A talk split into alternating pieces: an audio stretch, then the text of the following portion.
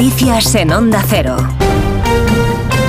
Saludos, buenas noches. Tragedia en la provincia de Cádiz. Tres guardias civiles han muerto después de ser arrollados por una narcolancha en el puerto de Barbate. Los agentes se encontraban realizando labores de vigilancia en una pequeña embarcación. En redes sociales se han difundido vídeos con personas vitoreando a los narcos y a estos últimos jactándose a gritos de la embestida. ¡A la piolín! Mira, mira, mira, lo comió, lo comió, lo comió. Tiro, tiro, la dado, la dado. La dado, eh, la dado, eh. ¿Cómo se por allá? Las reacciones a este suceso han corrido como la pólvora. La Asociación Unificada de Guardias Civiles pide ya la dimisión inmediata del ministro del Interior. Lo hacen a través de un comunicado en el que lamentan la pérdida de vidas de los profesionales que se encontraban haciendo su trabajo en un dispositivo que, según ellos, arroja muchas dudas en cuanto a las garantías y a la propia seguridad de los agentes. También adelantan que se personarán como acusación popular en el procedimiento judicial de lo sucedido con el objetivo de conocer quién dio la orden de llevar a cabo estas operaciones con unos medios inadecuados como los que se han utilizado. De la misma forma, desde Jucil se piden responsabilidades y reclaman la dimisión de Fernando Grande Marlasca. En la brújula de Onda Cero ha estado su portavoz Agustín Leal.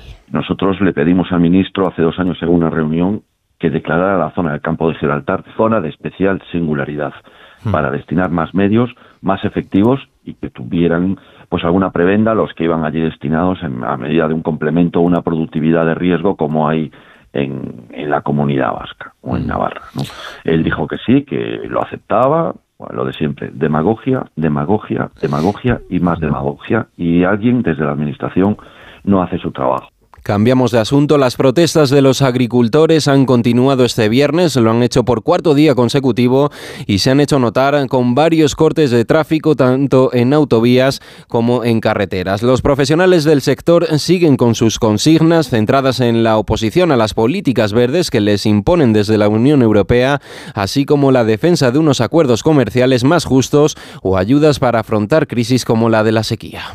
Creo que nuestros sindicatos han llevado un rapapolvo grande porque el gigante del campo ha despertado por primera vez y se ha visto que la unión hace la fuerza y todos los agricultores en España y ganaderos vamos a una. Entonces eso pues lo tiene que ver el gobierno y se tiene que sentar con nosotros, con la voz verdadera del campo, los que nos tiramos 14 horas subidas a un tractor o 14 horas con sus animales todos los días luchando y que entiendan nuestra causa de una, de una vez por todas y que entiendan los problemas verdaderos, que es que ellos son los que han estado en las mesas de negociación y si estamos aquí es por culpa de ellos.